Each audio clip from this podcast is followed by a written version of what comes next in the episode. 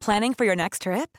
Elevate your travel style with Quince. Quince has all the jet setting essentials you'll want for your next getaway, like European linen, premium luggage options, buttery soft Italian leather bags, and so much more. And is all priced at 50 to 80% less than similar brands. Plus, Quince only works with factories that use safe and ethical manufacturing practices. Pack your bags with high-quality essentials you'll be wearing for vacations to come with Quince. Go to quince.com/pack for free shipping and 365-day returns.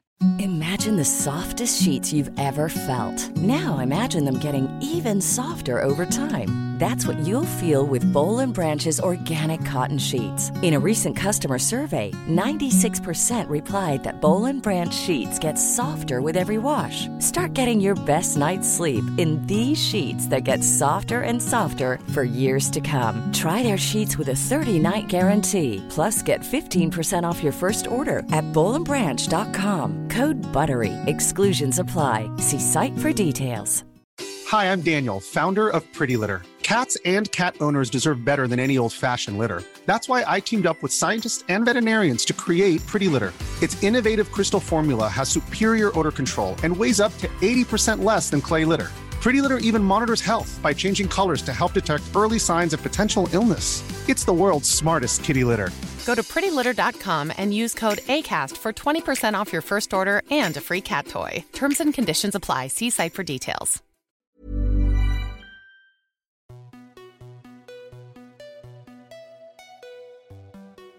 Bonjour à toutes et tous et bienvenue dans le podcast Parents informés. Je suis Charline, la créatrice de ce podcast qui a pour vocation d'offrir aux parents et futurs parents de l'information sur la grossesse, la petite enfance et l'enfance sous forme de conversations détendues avec des intervenants spécialisés. Merci à vous tous qui écoutez et merci pour vos messages. Si vous aimez ce podcast, parlez-en autour de vous et abonnez-vous sur votre plateforme d'écoute telle que Spotify ou Apple Podcast pour ne pas manquer la sortie des nouveaux épisodes. Laissez des commentaires et des étoiles si votre plateforme le permet pour dire pourquoi vous aimez ce podcast. Et si vous êtes sur les réseaux sociaux Instagram et Facebook, venez vous abonner aux pages du podcast, mettre des commentaires et partagez-le avec le arrobase suivi de parents informés. Toutes ces actions sont vraiment essentielles pour que ce podcast continue de grandir. Qui dit nouvelle année dit souvent nouveau projet. C'est pourquoi l'épisode d'aujourd'hui est un peu particulier je vous propose un premier hors-série où j'interviewe un parent sur la manière dont il vit sa parentalité et sur ses sources d'informations privilégiées. Pour ce premier hors-série, j'ai eu la chance d'interviewer Elodie Arnoux, humoriste et maman d'un petit garçon de 13 mois qu'elle appelle progéniture dans cet épisode et sur les réseaux sociaux. Elle a accepté sans hésiter de se confier sur sa grossesse et son postpartum, la manière dont ils se sont préparés avec son compagnon qu'elle appelle concubin. Elle nous parle de leurs difficultés, de son super pédiatre et des conseillères qui les ont accompagnés pour l'allaitement et le sommeil. On évoque aussi la reprise du travail et l'organisation qu'ils ont mis en place pour que cela se fasse en douceur. Vous verrez que le mot d'ordre d'Élodie et son concubin est ne pas hésiter à demander de l'aide. Je la remercie pour l'authenticité de cet échange sans tabou.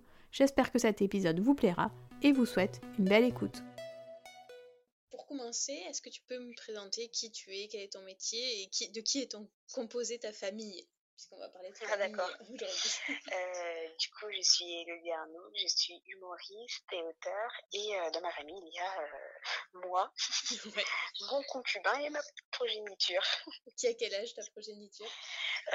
13 euh, mois. D'accord. 13 mois, voilà. Elle marche progéniture ou pas encore? Oui, enfin, il y a le partout dans la maison, il nous retourne à la maison en deux secondes. Génial. ouais. Ok. Alors, on va commencer par l'avant enceinte. Est-ce que tu t'es préparée à être enceinte, toi? Ou est-ce que tu es plutôt du genre euh, instinctive, euh, on y va et puis, euh, et puis on verra bien comment ça se passe? Bah, Ouais, plus on y va, on verra bien comment ça se passe.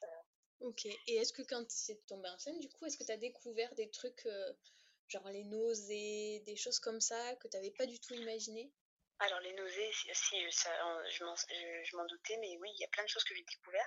J'en ai même fait une vidéo, les, les symptômes qu'on ne dit pas euh, de la grossesse, il y a les douleurs ligamentaires que j'étais absolument pas au courant. J'ai l'impression que qu'on me poignardait, ça me faisait tellement mal dans le ventre. Il y avait, euh, j'avais une passion par exemple sur le deuxième mois, une passion sur, pour le sein Il y avait aussi tout ce qui est euh, constipé, constipation complète. Ah ouais, ouais. Euh, tout le long, enfin voilà, tous les trucs comme ça. Les filles ça, on m'a jamais dit. Ou sinon, la rhinite de grossesse. moi, j'ai eu le nez bouché tout le temps et, et ça me rendait folle, quoi. Et euh, j'arrivais pas, je me suis, je suis tout le temps enrhumée, c'est chiant, je peux pas prendre de médoc et tout. Après, mon médecin m'a dit non, c'est juste que, que vous êtes congestionné à cause de, des hormones qui congestionnent votre nez et vous avez le nez bouché, c'est la rhinite de grossesse. Mais c'est super chiant, donc voilà. Et du coup, ouais, j'en ai découvert plein, plein. Sinon, c'est ma gynéco. D'accord. Du coup, c'est à elle que tu racontais tout ça et qui te disait non, mais vous inquiétez pas, c'est normal, madame, vous êtes enceinte. Euh, oui, il y avait ça. Il y avait aussi beaucoup de, de, Je regardais beaucoup sur Internet aussi parce que la gynéco, elle avait, elle enchaînait tellement de patientes que des fois, tu sortais du, du, du rendez-vous et tu te disais merde, j'ai oublié de lui demander ça et ça et ça et ça parce qu'évidemment, on a mille questions par jour euh, quand on est enceinte. Ouais, et du coup, ça m'intéresse. Sur quoi tu allais chercher des informations? Quels étaient tes supports euh, principaux? Internet, hein. C'est la du temps, Internet. Ouais, ouais. Google. Google est mon meilleur ami. Google, et puis je prenais avec des pincettes parce que des fois, il y en avait toujours des, des, filles, des, des, trucs très alarmistes.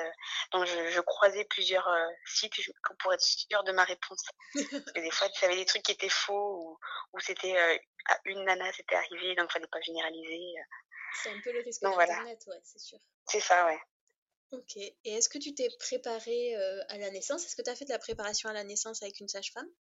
Oui, ouais, ouais, je l'ai fait. Moi, j'ai fait en piscine.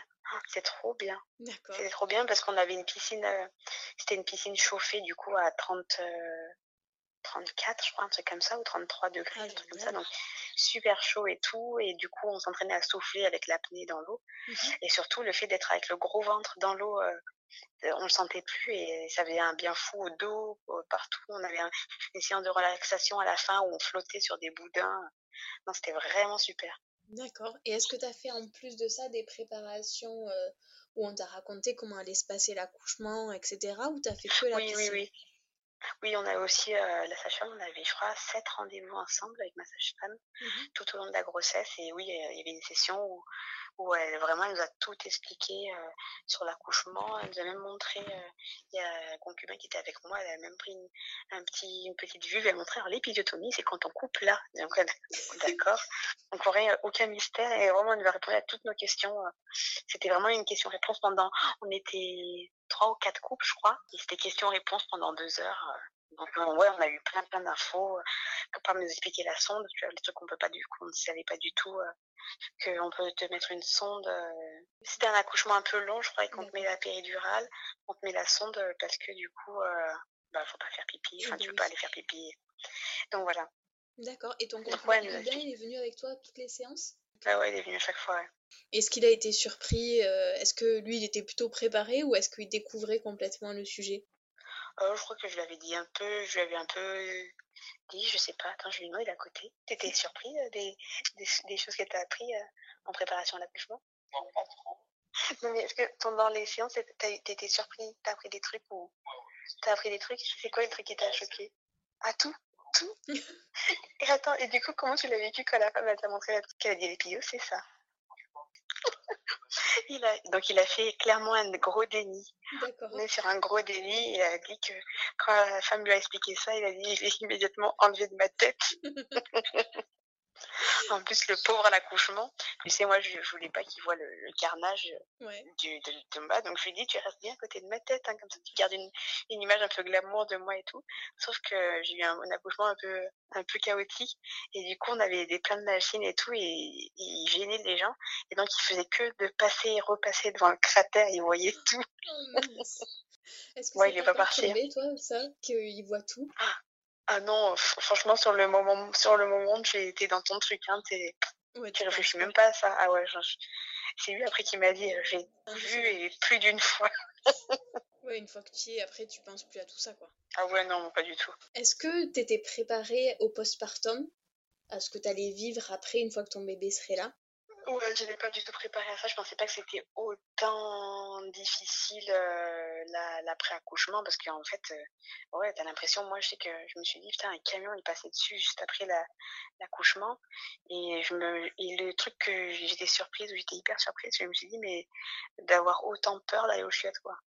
Ah parce que justement, euh, ah oui, j'ai eu, j'ai eu un point interne, mmh donc franchement pas le pire quoi. En fait, ça, ça piquait, ça, ça brûlait, j'osais pas aller aux toilettes. Euh, c'était très, euh, parce que c'est vachement tuméfié quand elle bouge par voie basse, c'est tout est, c'est un peu, c'est un peu souffert cette zone-là, donc c'était le truc qui m'avait le plus surpris. Après, on m'avait dit qu'on perdait beaucoup de, il y avait les lochis qu'on perdait beaucoup. Donc ça, je m'étais préparée, mais ouais, c'était surtout le, ouais, le, le traumatisme qu'avait le corps qui était, et puis aussi le manque de sommeil. C'était terrible ça. Ouais, ça c'est dur, hein, quand euh, au début, les premiers jours. Euh... Ah, puis nous, ça a duré deux mois, quoi, donc. Euh... Encore Avec les mois, coliques. finalement, c'est pas si mal. Oui, oui, on a des coliques terribles, et ouais, pendant deux mois, c'était vraiment, on dormait très très peu. Ouais, ça c'est très difficile. Est-ce que vous vous êtes fait accompagner du coup? Ou est-ce que. Comment vous avez fait pour trouver des solutions euh? Nous, euh, ben après, euh, le postpartum, on avait. Non, ben j'ai juste je me suis dit ça va aller de mieux en mieux jour après jour, etc. J'ai eu des copines qui m'avaient donné des conseils du type fais pipi sous la douche, t'auras, auras moins mal, des trucs comme ça. Donc je faisais pipi sous la douche avec une eau froide comme ça. Et sinon, euh, alors nous pour l'allaitement, parce que du coup moi j'ai allaité, pour l'allaitement euh, j'avais un peu mal, du coup j'ai très vite appelé, mon médecin est, très pro allaitement, donc il m'avait prescrit euh, une séance de conseiller en allaitement, donc remboursée par la Sécu, donc on l'a appelé très vite une, une conseillère IBCL, IBCLC. Donc elle est venue à la maison, elle est restée 2-3 heures, on lui a raconté notre life, on s'est plaint, ça nous a fait du bien déjà. Et à chaque fois elle nous disait c'est normal, et du coup ça nous rassurait. Et, euh, elle a regardé la mise au sein, elle a dit que tout, enfin, elle a un peu corrigé la position, que tout allait bien grosso modo, se continuer comme on sentait. C'est-à-dire que c'était vraiment à la demande de l'allaitement, parce qu'à la, la maternité, nous avait dit mille conseils contradictoires euh, c'était une, une euh, qui disait 5 euh, minutes un sein, 5 minutes l'autre sein. Une autre qui venait nous dire qu'il faisait que un sein pendant une demi-heure. Et l'autre qui disait qu'il faut qu'il finisse cet été en une demi-heure. Il faut qu'il finisse cet été en 10 minutes. Enfin, on, on avait, on savait plus quoi penser.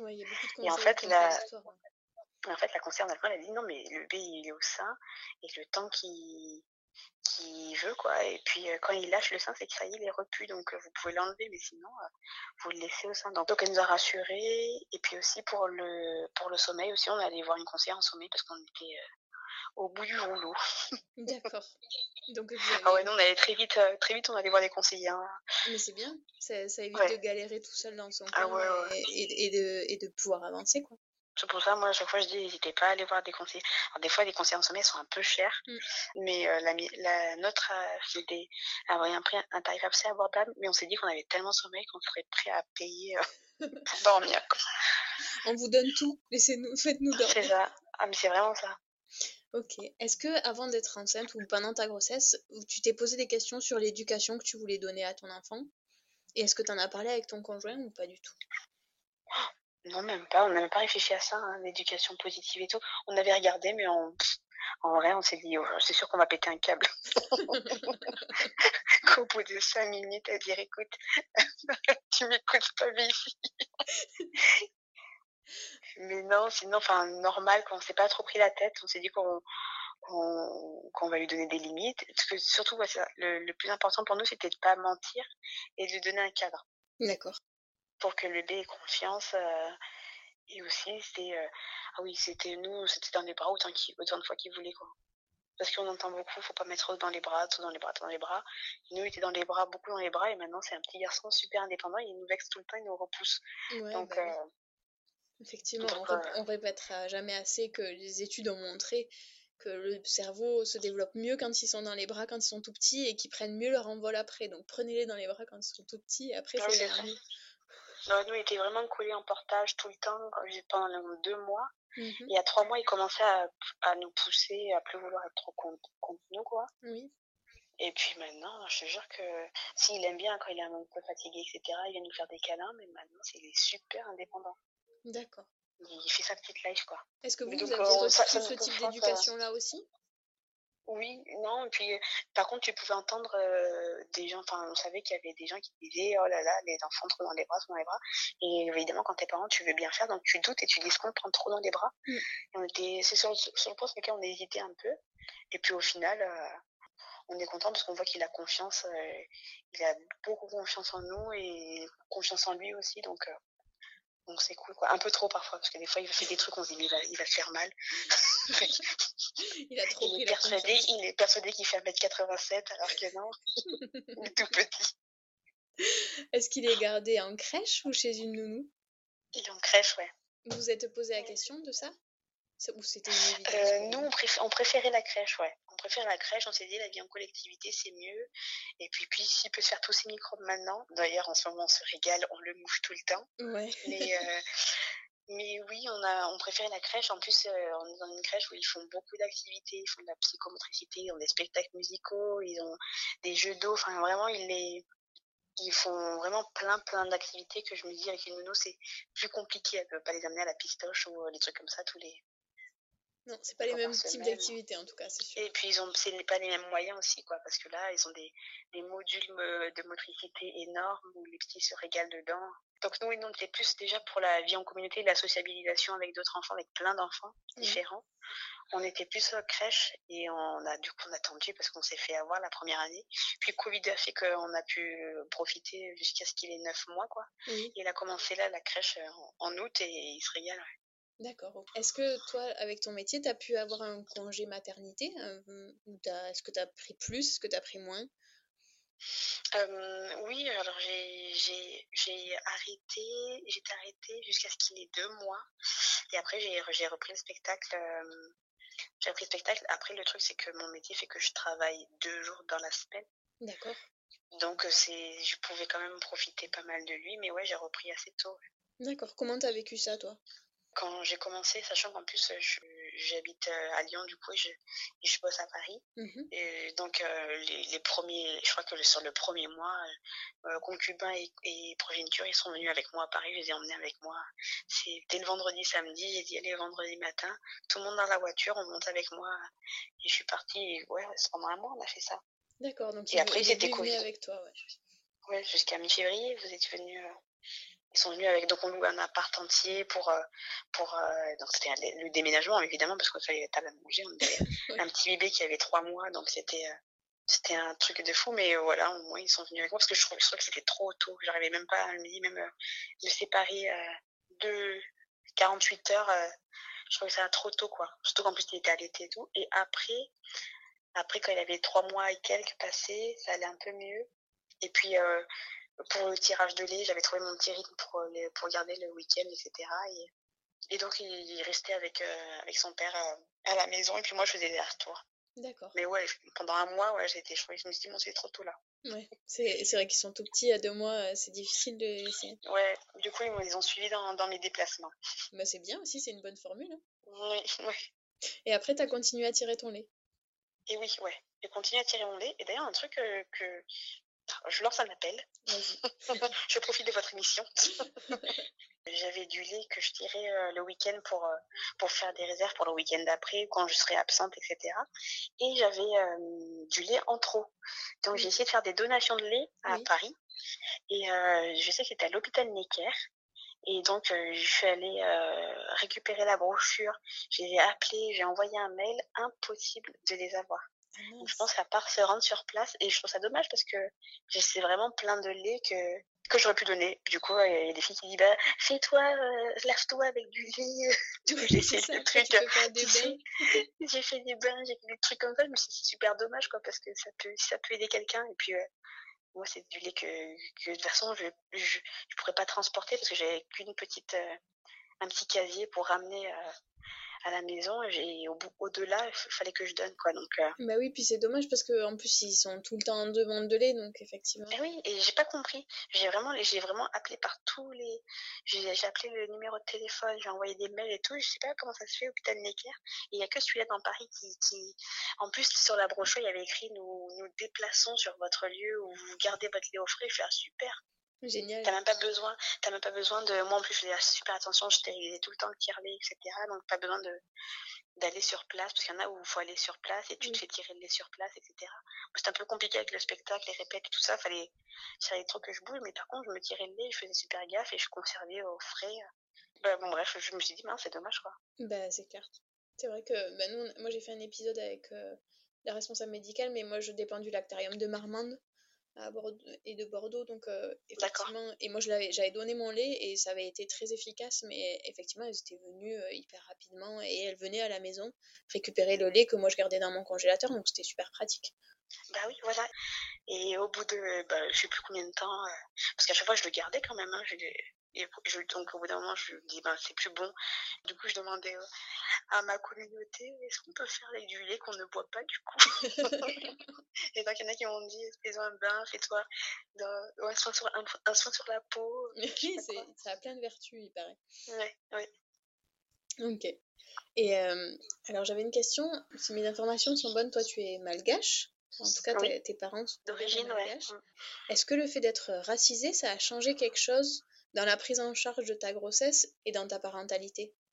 Euh, non, j'ai pas, j'ai pas l'impression. Non, j'ai réfléchi à la prise en charge de ma grossesse. Non, j'ai vraiment pas eu de, de sensation comme ça. Euh. Tant mieux. Hein. Ah ouais. Enfin, je, pourtant je suis à l'affût, hein, mais non. Et par exemple, est-ce que dans les livres que tu choisis pour ton enfant, dans ce genre de support, tu fais attention à, à ce que ça représente aussi la diversité, etc. Parce que quand même, en France, finalement, il y a beaucoup encore de livres qui sont très blancs, entre guillemets, où il y a beaucoup d'enfants blancs. Est-ce que toi, tu fais attention à ça vis-à-vis de ton enfant ou pas du tout? J'avoue, je suis pas trop gaffe. En, mais après, en ce moment, c'est très les animaux de la ferme. Donc... Euh. oui, donc ceux-là, ils sont universels. ouais, voilà. J'ai vraiment que les animaux de la ferme. D'accord. Et après, oui, c'est vrai que si on a, on a des. Si, non, par contre, ouais, il y a mon concubin qui vient de me rappeler à l'ordre. Si on a un livre de chansons africaines, de comptines africaines. Ah, génial. Donc, euh, c'est ma mère qui lui a offert, parce que dedans, il y avait une comptine qu'elle connaissait quand elle était à, Madagascar, et donc elle lui a offert ce truc. Il adore euh, ce, ce livre-là. Après, on a quand même beaucoup d'animaux de la ferme. Mais à cet âge-là, c'est à peu près normal qu'ils soient orientés à animaux de la ferme. ouais, c'est ça. La fripouille, la grenouille, euh, bébé koala. et, et, beaucoup de musique aussi, ouais.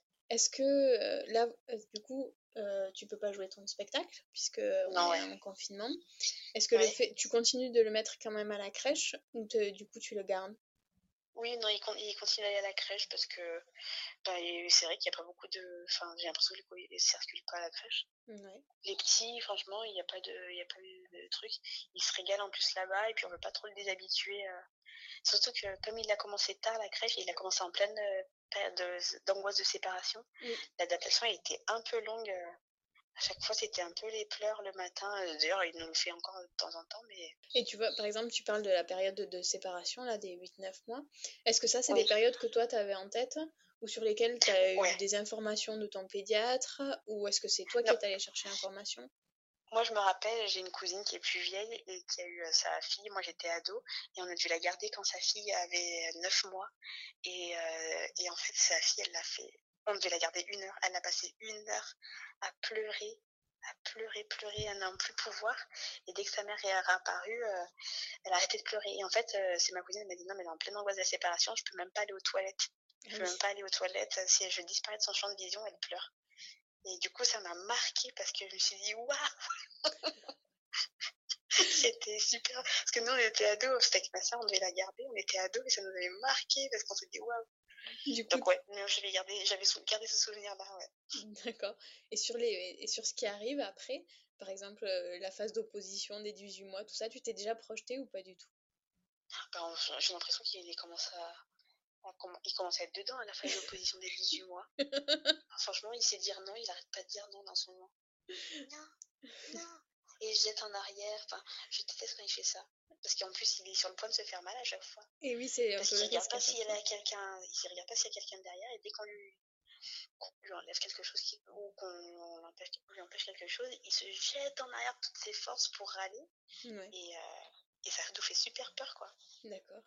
Donc euh, il commence à faire des trucs comme ça, on se dit oh là là. Donc ouais, on n'a pas hâte, on n'a pas hâte la phase d'opposition des 18 mois. Je crois que c'était à 2 ans. Mais au moins on avait parlé des Terrible 2. Oui, normalement c'est Terrible 2, c'est à 2 ans, mais euh, enfin, faut pas s'étonner si ça commence un peu avant quoi. D'accord. Donc on, va, on va se tenir sur nos garde parce que j'ai l'impression qu'il est, ouais, une fois un sacré petit caractère et, et donc on appréhende quand on se dit bon. Oui, mais après, tu verras, c'est une belle phase. ça, ça, met à l'épreuve la patience des parents. Oh, putain, il va, falloir, faire du yoga. Il faudra qu'on se mette au, yoga. Euh, Vous allez pouvoir faire du yoga en famille aussi. Ça se fait ah, Parce que nous, la patience, on est patient, patient, et d'un coup, on fait Est-ce que vous avez un pédiatre qui vous accompagne bien ou pas du tout? Alors nous, on a un pédiatre, euh, c'est le pédiatre d'hôpital, c'est celui qui m'a accouché quoi quasiment. Et il est super, par contre, il n'a pas le temps. Donc, euh, dès et par contre, dès qu'on a un problème, dès qu'on a un pet de travers, on appelle le pédiatre et il nous prend dans, dans l'après-midi, dans la, dans la matinée. Dès qu'il a un créneau, enfin, il a beaucoup, il est très flexible et très disponible. Mais par contre, comme il est très flexible, très disponible, euh, quand il nous reçoit en consulte, il nous reçoit oui, un, un quart d'heure, un quart d'heure, 20 minutes. Donc, euh, nous, à chaque fois, il faut qu'on se prépare, on se dit, attends, il faut qu'on demande ça et ça et ça. Parce que si on y va en freestyle en disant, on aura le temps de discuter, c'est sûr qu'on ressort en ayant oublié la moitié des choses. Donc, on prépare nos trucs. Après, il est, il est super efficace. Hein. Il est, dès qu'il y a eu un truc, euh, nous, il a détecté qu'à la naissance, il a détecté que notre fils allait avoir un, reflux. Ouais. Et, on, et, nous, on était là, mais il dit n'importe quoi, il a rien fait. Si, si, il a un reflux interne. On se dit, allez, d'accord, n'importe quoi. Et ben, 15 jours plus tard, on revenait, il a un reflux interne. Donc, ouais, non, il est. Et est-ce que t'as.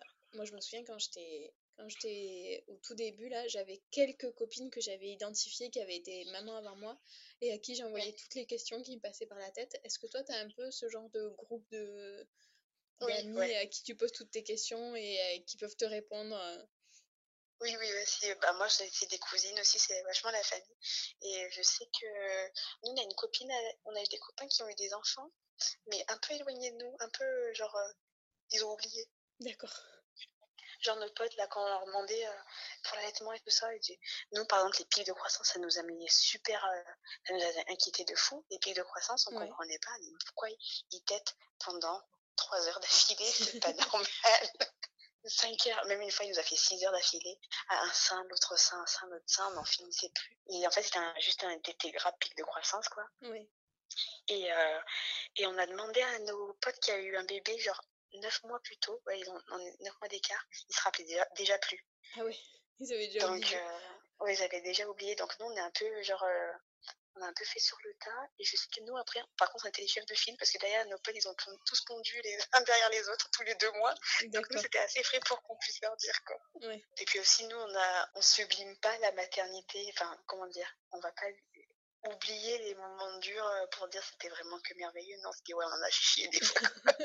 et on n'oublie pas ces trucs-là, ça fait partie de l'histoire, quoi. Et eh ben oui. Parce qu'il y en a qui ont, qui ont, qui ont facilement tendance à, à zapper les moments chiants et pour, euh, pour euh, ne garder que ouais pour ne garder que le truc euh, je peux te dire qu'on est on est on est rancunier vous, avez, vous oubliez on n'oublie rien. Ah, on n'oublie pas et puis on lui dira tous les jours à la progéniture et j'ai une dernière question. Si tu devais prévenir les parents d'un truc qui les attend et pour lesquels ils sont pas du tout préparés qu'est-ce que tu leur dirais? De quoi tu leur parlerais? Euh, le manque de sommeil. Mais encore, c'est tellement classique de dire ça, mais c'est vraiment, nous, c'était vraiment une, une claque, quoi, hein, de, euh, de manque de sommeil, de tous les jours, de toute notre vie. À partir de maintenant, ça veut dire on va se réveiller à 7 heures du matin. Putain, j'aimerais bien faire une petite grasse matinée. C'est 4. Genre, oh, quand tu dors jusqu'à 8 heures, t'es là, bon, comment j'ai, comment j'ai trop bien dormi que, que même des fois, tu sais, euh, ton, ton bébé va faire une nuit d'une traite. Parce que nous, en ce moment, il a fait une otite et les dents, il a enchaîné euh, des dents, une otite. Et du coup, il se réveillait tous les jours à 3 heures du matin. Et euh, là, ça va un peu mieux. Donc, il recommence à faire des nuits pleines et tout. Sauf que nous, ben, on se réveille à 3 heures du matin. on a des petits rendez-vous nocturnes avec concubins. Non, pas, ben non, c'est l'heure. C'est l'heure où il se réveille d'habitude. Donc, donc euh, voilà, on est là quoi. Ton corps s'habitue à se réveiller à cette heure-ci, euh, même si ton enfant lui s'en est remis, toi t'es, toi t'as, pris un mauvais pli quoi. Donc ouais non, le, le, manque de sommeil pour nous c'était dur et puis surtout que les deux premiers mois où euh, il a eu des grosses coliques et le reflux et tout ça, on dormait, je pense qu'on devait dormir 45 minutes d'affilée. et pendant deux mois, quoi, c'était ça. Et c'était une torture. C'était vraiment une torture. Donc, euh, n'hésitez pas, il faut pas hésiter à appeler nous. Moi, j'ai appelé ma mère, euh, mon, mec, il a appelé sa mère, euh, on a filé le bébé pendant une nuit. Enfin, le babyphone, tu vois, tu le donnes et tu dis, ok, je tire mon lait, le lait pour cette nuit, on le met au frigo et laissez-nous dormir, récupérer un peu parce que c'est une vraie torture. Faut pas hésiter à demander, à dire c'est dur, c'est chaud, à l'aide, quoi. Ouais, c'est clair. Parce que tout le monde passe par là, au final. Puis, à, moins quelque chanceux, moi j'ai une cousine, au restaurant, son bébé, elle était, son bébé avait deux mois, elle était au restaurant à bouffer avec nous et son petit était dormait en portage. Mais moi, je disais jamais de la vie. moi, je crois que j'avais pas vu la lumière du jour. Il est né en novembre. On a, je crois qu'on a sorti le nez de, dehors euh, fin décembre parce que c'était des fêtes. Et mm. encore, parce qu'on était, et on voit sur les photos de l'année dernière, on est en croix. Épuisé. Ah ouais, on a les cernes. Oh on voit que ça se voit qu'on dort pas du tout, quoi. Donc, c'est les seuls moments où on a osé sortir de, de chez nous. Euh. Je pense qu'effectivement, le sommeil, c'est hyper compliqué. Ah N'hésitez pas à appeler à l'aide, qui que ce soit. On appelle à l'aide. Et nous, je sais, que, euh, je sais que pendant deux mois, il n'y a rien à faire. Hmm. Euh, donc nous, je sais que, alors c'est pas bien, mais il a, il a dormi avec nous dans le lit parce que quand tu allaites, c'est un des côtés cool, c'est que t'as juste à sortir un sein et tu dis allez tu te démets et, puis, le bébé donc il a dormi avec nous. On avait une petite technique pour pas l'écraser. On lui faisait une petite, un petit, petit rempart autour de lui. Enfin voilà on avait toutes les stratégies mais sinon on survivait pas quoi. Bah et, euh, et, et euh, on fait comme on peut quoi au bout d'un moment. Donc on a on a fait toutes les toutes les possibles tous les trucs possibles. Donc on avait on était en cododo euh, dans deux mois. On, on le prenait au maximum il était tout le temps en écharpe tout le temps en portage etc et puis après, ça allait mieux. Dès qu'il y a eu des coliques, ça allait beaucoup mieux. Dès que c'est la fin des coliques, ça allait beaucoup mieux, il dormait mieux. Et puis la conseillère en sommeil nous a aidé à, le mettre en confiance pour le coucher tranquillement dans son lit et qu'il trouve le sommeil euh, lui-même. Mhm. Et en fait, c'était une technique euh, de réassurance à chaque fois de le mettre dans les bras, de le prendre dans les bras. Et puis, euh, dès que le bébé va bien, tu le poses dans ce lit pour qu'il soit habitué à son lit et qu'il n'ait pas peur et qu'il voit qu'il soit et qu'il apprenne à être autonome dans son endormissement. Qu'il apprenne à être autonome dans son lit, ouais, voilà. Nous, on voulait pas les techniques, parce qu'il y a des techniques aussi. Il y a des conseils, faire gaffe, il y a des conseils qui, qui disent, ouais, il faut laisser pleurer 30 euh, minutes, mais alors ça, je. Euh, si une conseillère vous dit qu'il faut le laisser pleurer 30 minutes, changez de conseillère. Ah ouais, ouais. C'est sûr. Non, on voulait pas faire ça, on voulait pas faire des trucs comme ça. Bon, bah écoute, super. Bah, je pense que j'ai fait le tour de toutes mes questions. Merci d'avoir pris le temps de me répondre. Mais de rien. De rien, je te réponds à la voix basse. je, je crie beaucoup plus que ça dans la vie, mais là, il y a mon fils qui dort, donc je chuchote à partir de 20h. Si, tu si on m'appelle, je chuchote. Cet épisode touche à sa fin. Encore un immense merci à Elodie d'avoir inauguré ces hors-séries. En plus de son spectacle, Elodie publie régulièrement des vidéos à la fois drôles et qui amènent à réfléchir sur la parentalité, mais aussi sur tous les thèmes qui touchent notre société, et notamment le racisme. Je vous mets dans les notes le lien vers celle sur le postpartum. J'espère que cet épisode vous a plu. Si c'est le cas, parlez-en autour de vous, à vos amis qui pourraient être intéressés sur vos réseaux sociaux. Parlez-en également à votre sage-femme, votre médecin généraliste, votre pédiatre ou tout autre professionnel qui vous accompagne afin qu'à leur tour ils puissent en parler à d'autres parents. Si vous n'êtes pas sur les réseaux sociaux et que vous souhaitez recevoir une notification à la sortie des nouveaux épisodes, n'hésitez pas à m'envoyer un mail à l'adresse gmail.com. Vous pouvez retrouver tous les épisodes ainsi que leurs notes classées par âge et par catégorie sur le site internet www.parentinformé.fr. Rendez-vous au prochain épisode et d'ici là, prenez soin de vous.